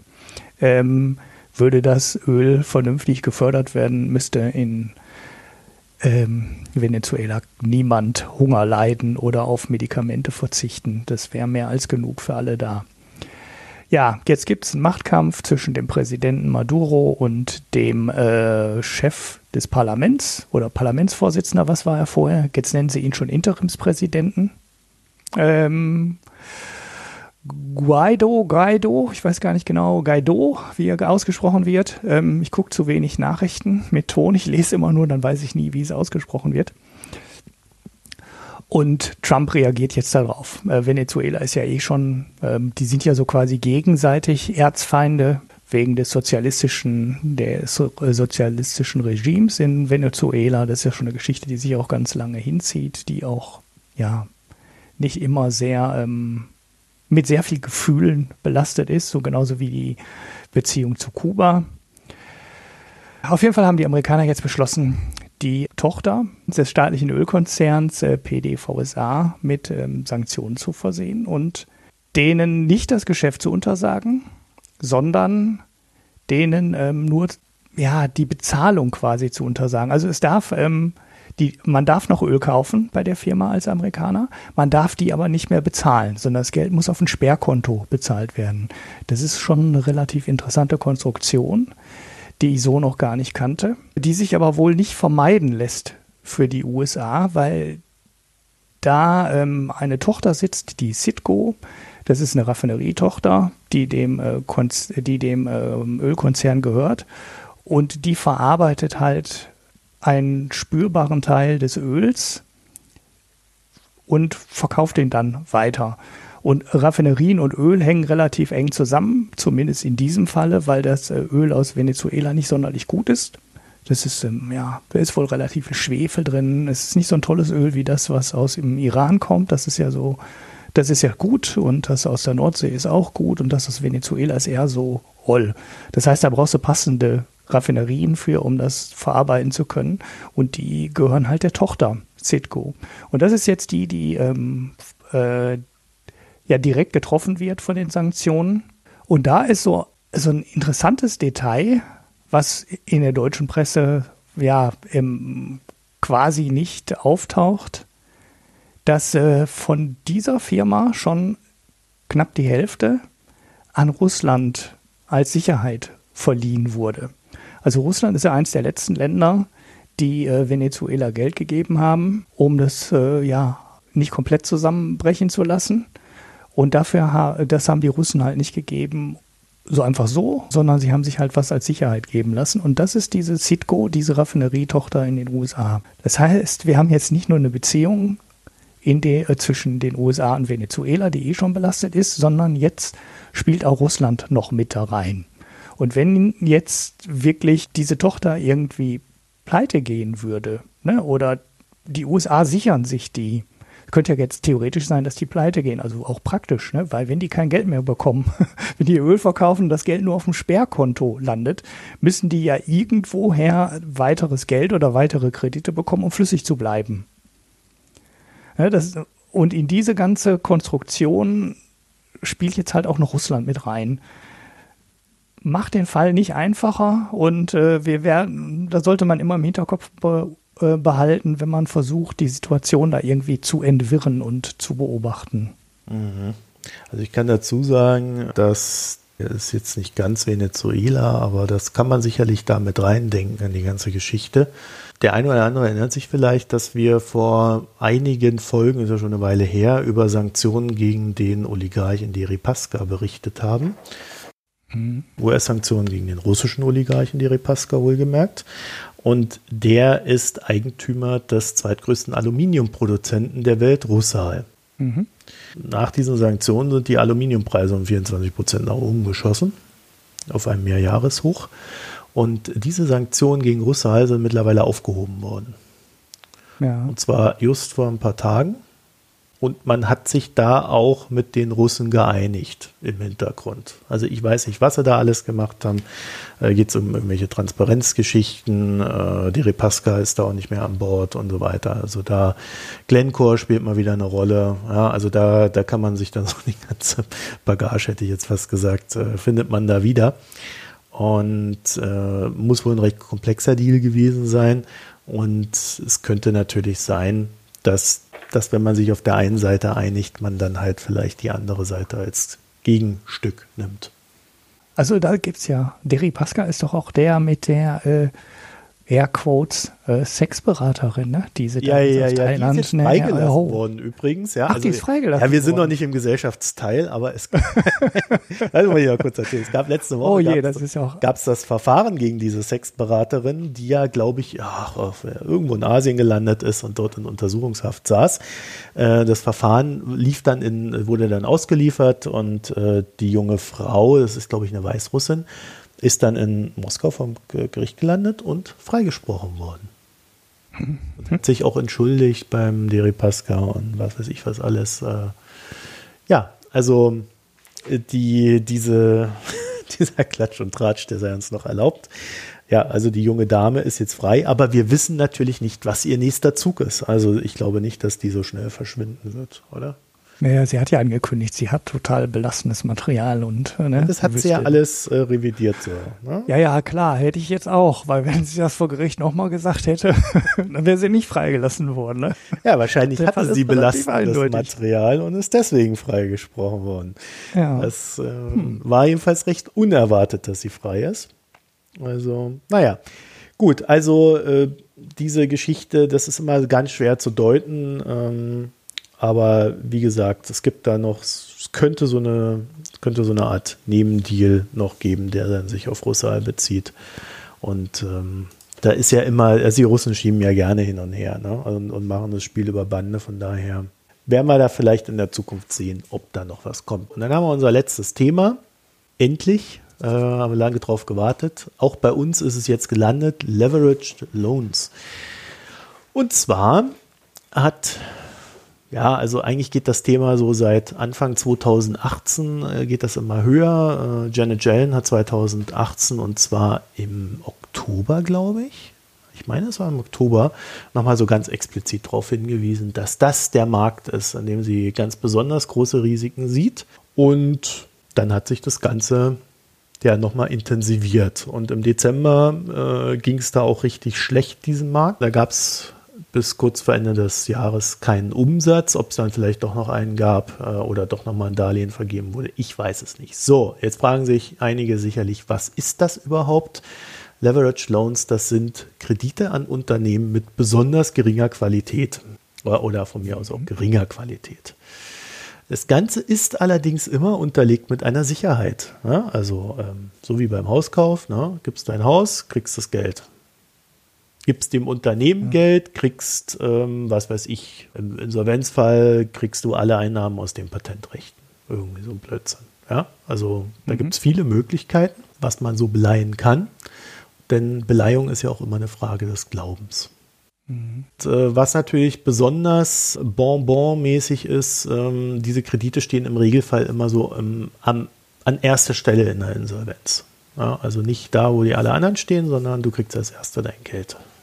Und dann ist es natürlich so, wenn du in einer Niedrigzinsphase bist und ja, eigentlich so, also versuch mal irgendwie so eine Daimler-Anleihe zu kaufen, dann kriegst du irgendwie weniger als ein Prozent Zinsen teilweise. Also, ja, du kriegst einfach kein Geld. So, und dann äh, ist natürlich der Anreiz, da zu investieren, wo die Risiken höher sind, um auch höhere Renditen zu erzielen, natürlich besonders groß. Ganz einfache Markt, äh, Wirkungsweise. Und man kann dazu sagen, dass diese Kredite im Mai 2018 die 1,1 Billionen Dollar Grenze durchbrochen haben. Ja, also Trillion, deutsche Billionen. Äh, also wir haben da nichts verwechselt, sondern äh, das ist halt einfach ein Riesenmarkt geworden. Und äh, schon damals hat Moody's gewarnt, dass die Sicherheiten immer schlechter werden. Also das ging so im Einklang. Ne? Besonders großer ja. Markt, Ah, der, Sicherheiten der, sind schlecht. Der Business Insider nennt sogar 1,6 Billionen Dollar. Er ist ja seitdem gestiegen. Das war jetzt Mai ja. 2018. Man kann das Ganze eigentlich als Folge der Finanzkrise sehen. Ne? Die Notenbank haben die Zinsen stark gesenkt, äh, den Markt mit Geld geflutet. Das Geld fragt sich, wohin? So, mhm. ähm, bei Daimler kriege ich kein Geld, also gehe ich da in diese Hochrisikogeschichten rein. Im Zuge dessen haben sich dann natürlich auch so Fonds gebildet, die gesagt haben, hier, gebt uns euer Geld, wir geben das gestreut in diesen Markt rein. Ja, also habt ihr so eine Art Risikodiversifikation, wenn da also mal was ausfällt, dann tut euch das nicht besonders weh. So, wie man an der Marktgröße sieht, kann dann auch so ein Fonds recht groß werden. Er muss also in der Breite vertreten sein. Und diese ganze Nachfrage, die sich dann jetzt ergeben hat, hat natürlich dazu geführt, dass A, die Zinsen niedriger sind, als sie sein sollten oder als das Risiko es nahelegen würde. Die zweite Stellschraube, die hinterlegten Risiken sind schwächer, als sie sein sollten. Also da gibt es so Sachen wie, dass Instagram-Accounts als Sicherheiten hinterlegt werden. Ja. ja, so von so Modelabels und so Plötzlich. Ja. ja. Äh, also da, wo dann irgendwie, was weiß ich, 5 Millionen, 50 Millionen Follower sind ne, und die dann ganz begierig da alles aufsaugen. Das kann man ja schon als, als Asset bezeichnen, als Vermögenswert. Aber ähm, wie bewertest du das? Ja? Mhm. Solche Sachen werden auch mittlerweile als Sicherheiten angenommen. Also das zeigt schon, dass da eine gewisse Risikoneigung da ist. So, und der zweite Trend, den ich da so ausgemacht habe und äh, den fand ich ganz interessant, ist, der setzt genau da an, wo eigentlich äh, der Vorteil dieser Anlage ist. Nämlich die Private Equity Firmen, die dann solche ähm, Leverage Loans stricken, die gehen dann zum Beispiel her und gestalten die Verträge so, dass sich die Besicherung außer Reichweite der Geldgeber bringen lässt. Also, du gibst mhm. den Geld und erhältst halt den Instagram-Account ja, als Sicherheit. Und auf einmal wird der Instagram-Account in eine andere Gesellschaft ausgelagert und deine Sicherheit ist weg. Also kein Zugriff mehr. Mhm. Dagegen laufen natürlich jetzt auch schon wieder Klagen und man streitet sich und so weiter und so fort. Also ob das einfach so geht, das in so einen Vertrag reinzuschreiben und unter welchen Bedingungen es dann geht, das wird jetzt alles neu definiert. Es häuft sich dass das vorkommt. Und das hat natürlich äh, für die ähm, Private Equity Gesellschaften einen ganz interessanten Vorteil. Ne? Sie können sich solche ähm, ja, Gesellschaften äh, unter Nagel reißen, die naja, nicht sehr bonitätsaffin sind oder eine sehr geringe Bonität haben und können dann ganz explizit hergehen und sich Geld holen von anderen, die Sicherheit rausziehen, mit der Sicherheit woanders weiterarbeiten, vielleicht dann sogar auch mit dem Geld, das sie eingenommen haben und, und können die anderen dann sitzen lassen und in die Insolvenz rutschen. Mhm. Ist natürlich, ja, also was da teilweise geschieht, ist natürlich völlig übertrieben. Ähm, passiert aber auch in Deutschland, ja, ohne jetzt Namen nennen zu wollen. Ihr wisst, wir sind ja hier mal etwas übervorsichtig. Aber Gruß nach München. Es ist aber auch so, dass es halt Sachen gibt, die lassen sich extrem leicht transferieren. Zum Beispiel Instagram-Accounts oder generell geistiges Eigentum. Ja, also das Ding, was wir da bei der Steuer haben, äh, dass sich mit geistigem Eigentum äh, besonders leicht Steuern hinterziehen lässt. Ähm, ja, ist natürlich hier auch wieder ein Fall, außer dass, äh, also ist natürlich nicht Steuer hinterziehen, sondern Steuer mindern, Entschuldigung. Haben wir dann hier natürlich auch wieder die Problemlage. Das heißt, wir haben hier, und äh, darum dreht sich dann natürlich auch der generelle Diskurs, einen Markt vor uns, dessen Risiken enorm gewachsen sind. Der Markt ist enorm gewachsen und die Renditen, naja, sind dafür vielleicht nicht hoch genug. Und man könnte das auch als Blase bezeichnen. Und ja, Ulrich, du hast schon eine Idee, welchem Bereich das zuzuordnen ist. Ne? Naja, das ist wahrscheinlich auch der Grund, warum das Ganze so schnell, so groß und mit so komischen Sicherheiten hinterlegt werden kann.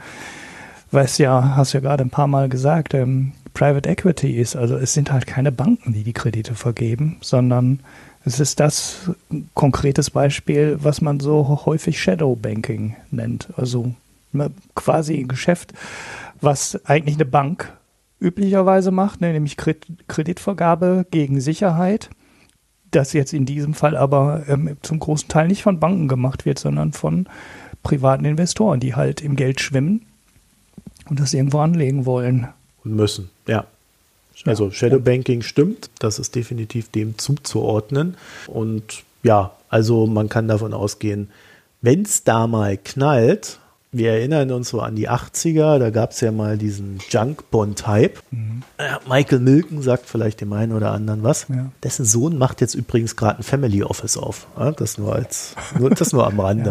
ja, okay. ähm, jedenfalls, bei, bei den Junk-Bonds war es halt so, dass äh, da noch nicht mal Sicherheiten dahinter waren. Ja? Also, mhm. das kann man nicht so ganz vergleichen. Also, aber hier hast du 100% Einsatz und, und dann ist die Frage, was draus wird.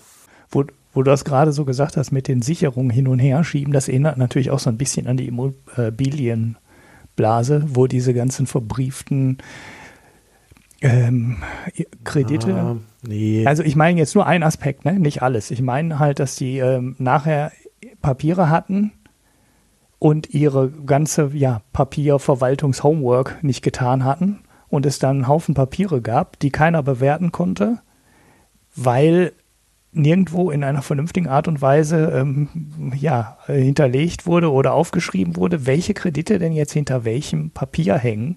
Und sowas hast du dann im Endeffekt dann da auch. Es gibt dann halt so Sicherheiten.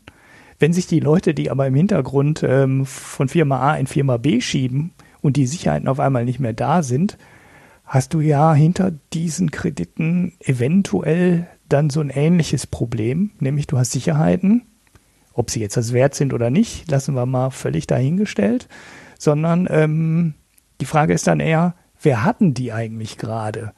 Das war ja einer der Gründe, die dazu geführt haben, dass dieser Markt der ähm, CDOs und der ganzen Immobilienkredite dann 2008, 2009 quasi von heute auf morgen komplett illiquide wurde, weil niemand sagen konnte, was das Zeug denn wert ist, äh, was dahinter liegt, weil niemand wusste, was dahinter liegt.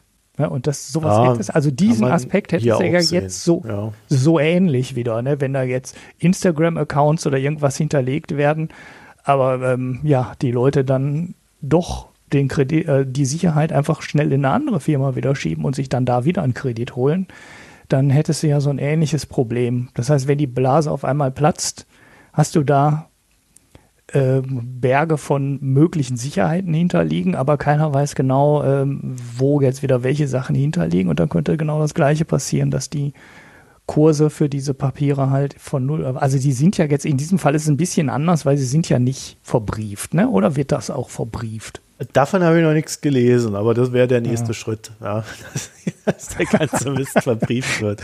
Aber das äh, ist, glaube ich, auch nicht nötig. Es ist halt, also ich glaube, diejenigen, die Opfer dieser äh, Transaktionen wären, die sagen dann, das ist Betrug und damit gehen sie vor Gericht und da gibt es ja auch die Gerichtsverfahren.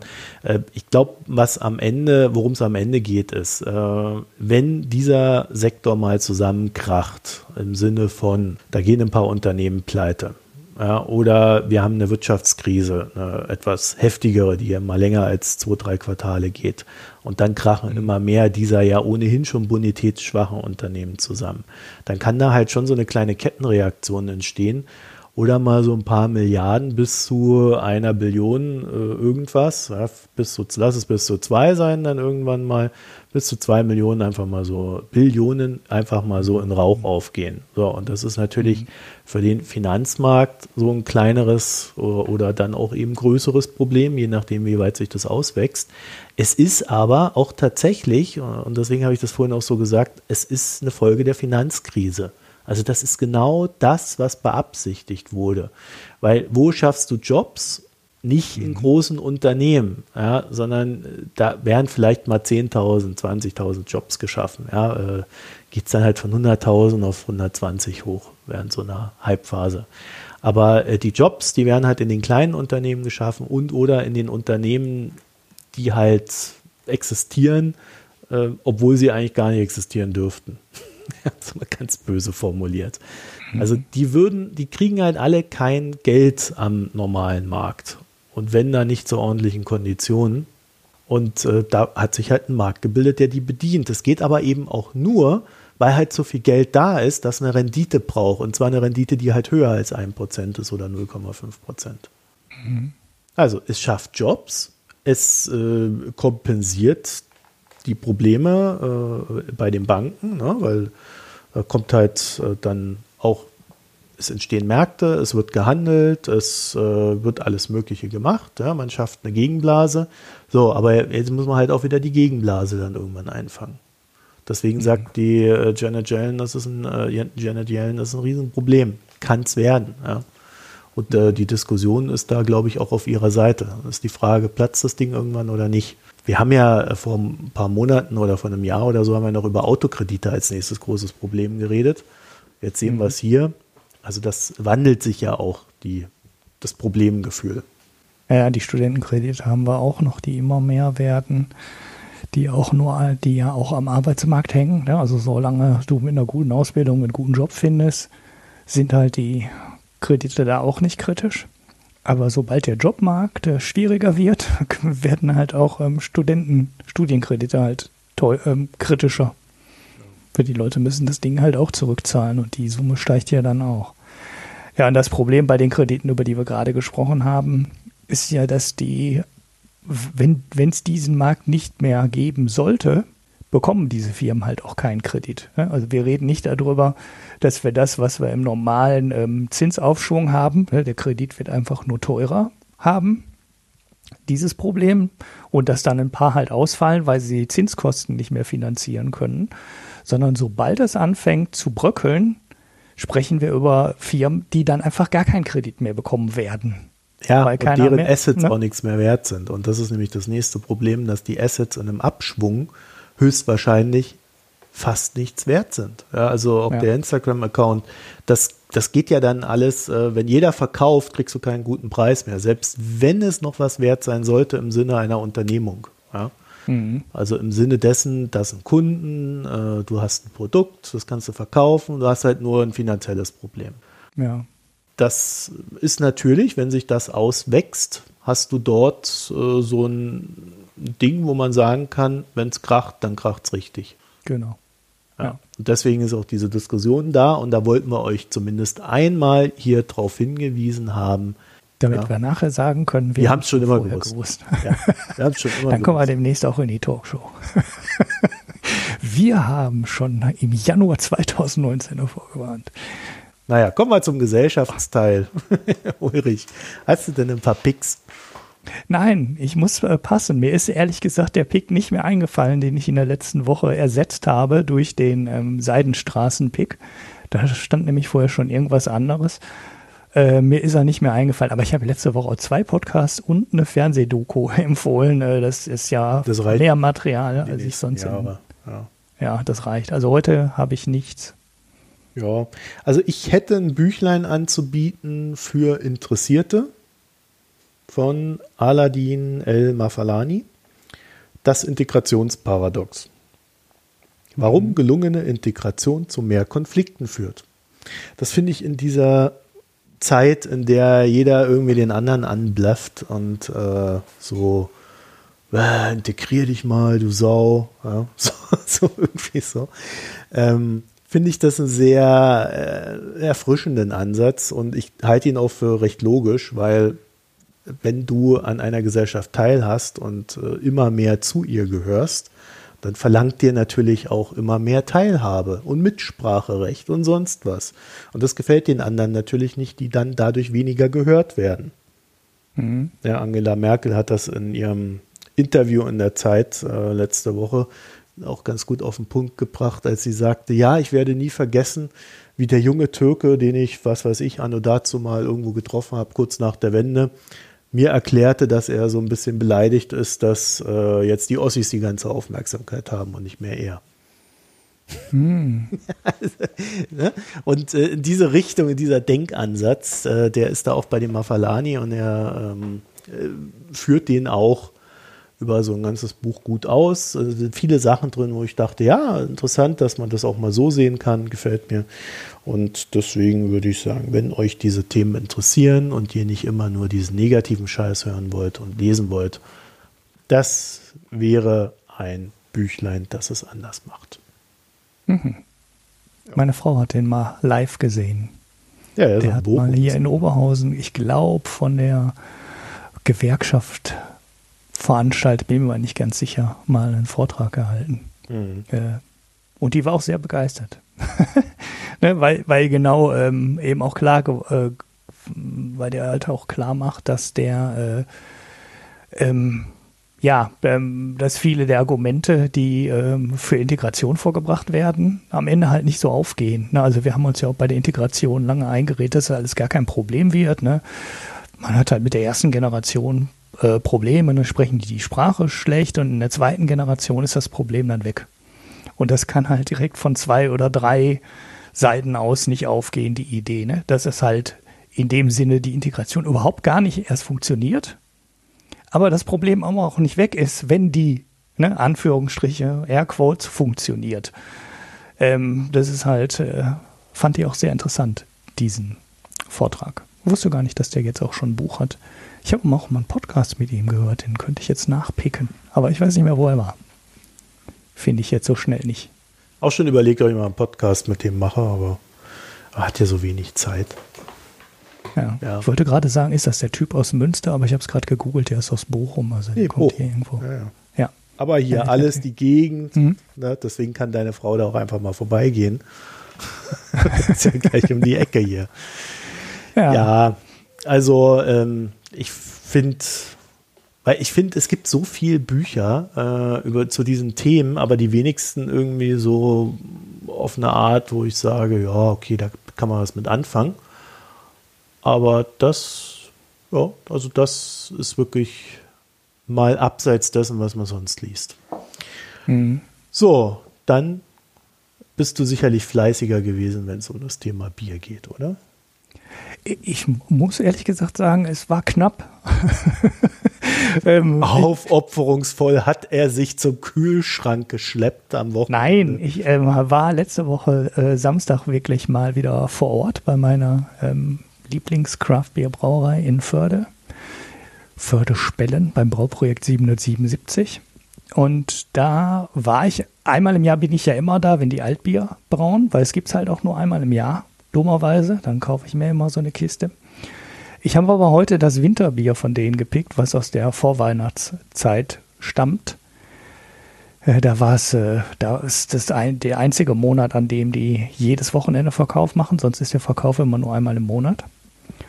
Und das Winterbier war noch über dieses, äh, ja, die haben so ein Barley Wine, nennen die das, also was so weinartig in so einer Champagnerflasche verkauft wird. Ähm, den Erntetrank hatten sie noch mit rote Beete, habe ich mir aber nicht getraut, äh, nicht getraut, den zu kaufen.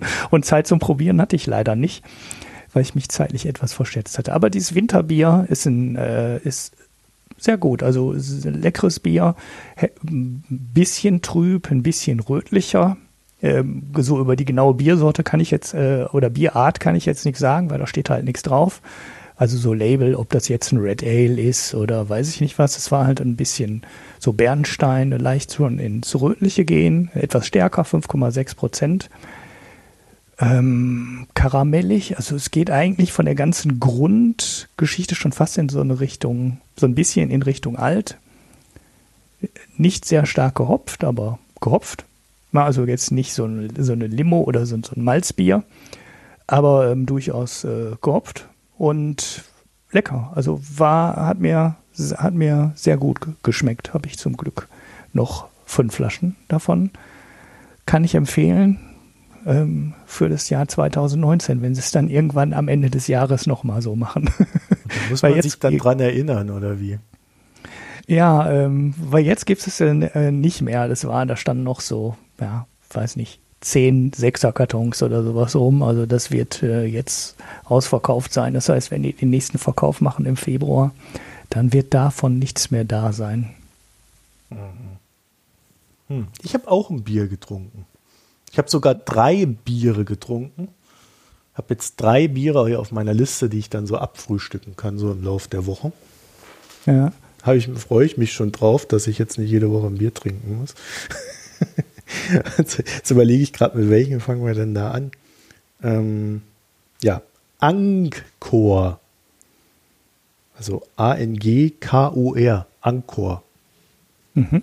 Keine Ahnung, ob ich das richtig spreche. Kommt aus Kambodscha, ist dort das beliebteste Bier. Ja. Meistens heißt das nichts Gutes, wenn du ja, aus exotischen Ländern das beliebteste Bier äh, features. Meistens sind die nichts. Tja, ja, also ich äh, muss sagen, das ist so ein bisschen schwachbrüstig. Das schmeckt irgendwie mhm. sehr, also mehr nach Wasser als nach irgendwas anderem. ich bin gerade bei Raid Beer, Entschuldigung, das ist so ja, ja, ja, Raid Beer. Zwei Punkte, ja. zwei von 100. Ja, äh, es lohnt sich, dieses Bier zu googeln, muss ich sagen, weil ähm, Angkor Premium Bier Äh, Rate Bier zwei Sterne, äh, Bierbasis drei Sterne. Bewertung 6 von 100 ist schon echt übel. ja, ja, also. Schlechtes Bier habe ich noch nie gesehen. Ja, ja, wobei die die Dose bewerten dort. Ja, also ich habe das jetzt extra hier nicht reingenommen. Äh, ich habe eine Flasche getrunken und, Ah, die, und die Dose soll ja, und das bemängeln hier viele, einen äh, Plastikabziehverschluss haben. Mm, Das steht Bier mit. Plastikabziehverschluss, das verspricht Qualität. In der Nase fürchterlich metallisch, im Trunkmalz dann süß, leicht bitter, wässrig, geht schon. Also das sind so die Bewertungen für das Dosenbier. Also ich muss sagen, ähm, äh, die Flasche war da etwas unspektakulärer. Ähm, also es ist ja wirklich dieses leicht süße hat man. Beim Bitter würde ich mich schon schwer tun und äh, beim Wasser, das würde ich hervorheben. Also es war jetzt, war jetzt nicht so, ja, war jetzt nicht so geil. Aber das, die, das Gute an der Sache ist, ich war da zum ersten Mal, seit ich hier in Köln lebe, war ich bei dem Asia-Supermarkt, um dieses Bier zu kaufen. Und äh, die haben auch mein Lieblingsbier dort, dieses Asahi. Das heißt, ich kann ja jetzt einfach darüber latschen, weil ich habe zwei Jahre gebraucht, da irgendwie die fünf Meter da zu laufen und äh, da mal reinzugucken. Ja, auch getrockneten Fisch und so einen geilen Scheiß, ne? Da stehe ich ja voll drauf. Aber das, das mögen irgendwie immer andere Leute nicht, weil der dann so riecht, sobald du die Packung aufmachst. das ist für die Deutsche Bahn sehr empfehlenswert. Ja, Essen. So knabbert man den. Ja, so wie, wie Chips Ach so, halt. Ja. Also ich weiß nicht, mir schmeckt sowas. Ja. Naja, ähm, jetzt habe ich es mir hier wieder versaut wahrscheinlich. Also jedenfalls dieses Bier, das ist überhaupt nicht empfehlenswert. Ich äh, würde das niemandem nahelegen. Und als Dose scheint es besonders schlecht zu sein. Mhm. Ja. Hier, äh, dünnes Lager ohne wirkliches, wirklichem Geschmacksprofil. Zum austauschbaren Charakter kommt noch eine leicht müffige Note dazu. Also da hat man wirklich Spaß, man das hier so bei, bei Rate Beer liest. das ist schon echt böse hier. Ja. Naja, also das war leider eine Enttäuschung. Und ich kann schon sagen, ich verrate mal zumindest, wie das nächste Bier heißt. Ja, Ich, hab, ich war nämlich im Rewe und habe dann gesehen, Schreckenskammer Kölsch. Oh, wieder ein Craft Kölsch aus Köln. Woher auch sonst? Ja. Da habe ich gedacht, oh, Schreckenskammer, das klingt gut, das nehme ich mit.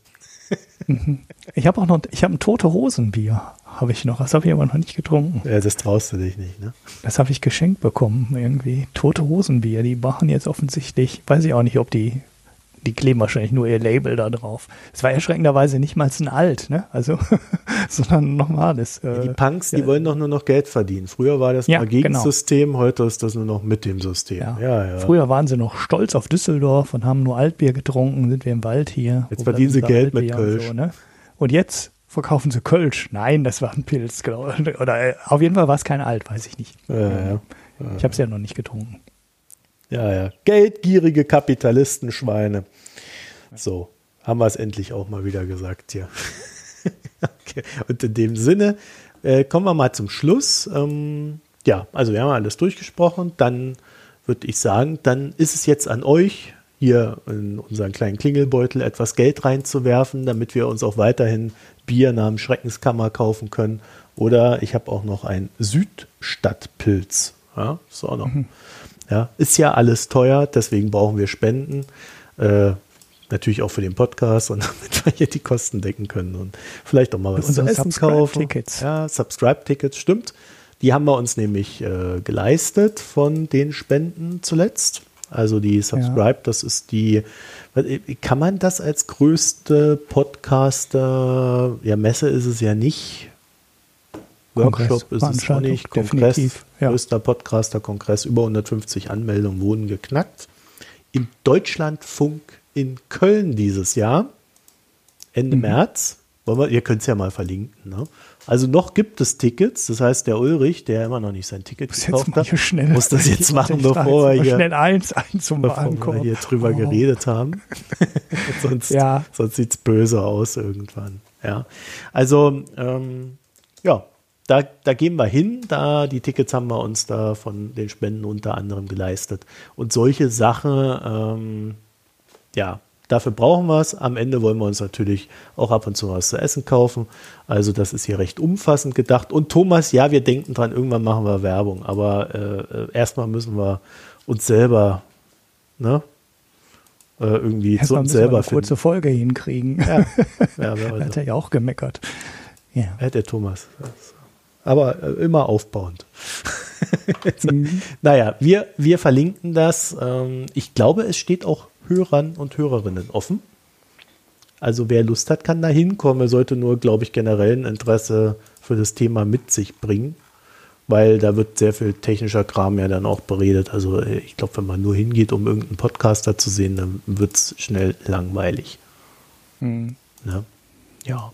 Ja, ein Hörertreffen können wir auch nicht machen, ne? An dem Abend, weil das Programm sich, glaube ich, sehr weit in den Abend reinzieht, ne? Ja, ich glaube, sowas haben wir ja so, eh ne? noch nie gemacht. Aber wir können ja überlegen, ob wir mal zur Republika auf der Republika so ein Hörertreff, Hörerinnen-Treffen machen. Ja, dann müsste ich mir jetzt, dann muss ich mich hier jetzt doch entscheiden, ob ich da ein Ticket kaufe.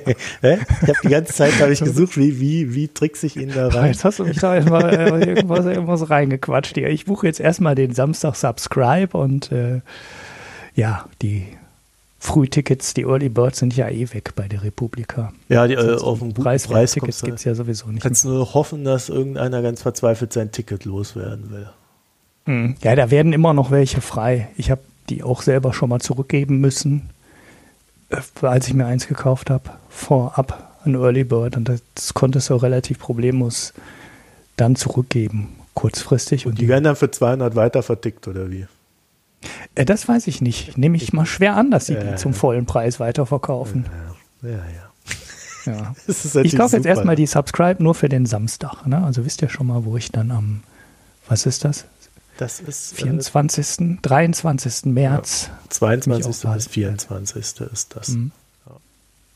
Ja, du bist ja, für dich ist das ja fast Laufentfernung, ne? Ja, Naja, ich werde da ganz, ne? hinlaufen. Ah, kannst du wirklich Ja, ich laufen? kann das da ist ja auf jeden. Fall auch, ja. 20 Minuten Wenn- oder so, das ist äh, also ein kleiner Spaziergang bis da drüben. Ja, vielleicht sind es auch 25. Ja. Ja. Aber das ist äh, ganz gut. Und hinlaufen ist ja immer gut. Und wenn man dann irgendwo abends ist, kann man sich ja immer noch überlegen, wie man zurückkommt. Ja, Mhm. Bin da nicht so festgelegt beim Laufen. okay, äh, wo waren wir stehen geblieben? Ja, also geht mal auf unsere. Internetseite www.mikroökonomen.de. Äh, dort findet ihr dann den Klingelbeutel namens Spenden und ganz wichtig die Kommentare, denn da könnt ihr rein kommentieren und uns sagen, was ihr von uns haltet. Ja, also Canberra äh, könnt ihr uns beibringen. Was, wie ist denn die Hauptstadt von der Türkei? Wie heißt die denn? Ich weiß es. ja, ist nicht Istanbul. ja, ja, nee, Ankara. Ja. Jetzt hast du das verraten, ne? Jetzt Ah, sollte ich wieder. nicht sagen. Ich dachte, du hättest mich gefragt. Nein. Ich bin gerade ein bisschen abgelenkt, weil ich bin ja hier beim Subscribe-Ticket-Kauf gerade. Achso, ja. ja hast, bin schon raus ja, aus dem Podcast. So, jetzt machen wir Schluss. Also, bis nächste Woche. Auf Wiederhören. Tschüss. Ja, tschüss.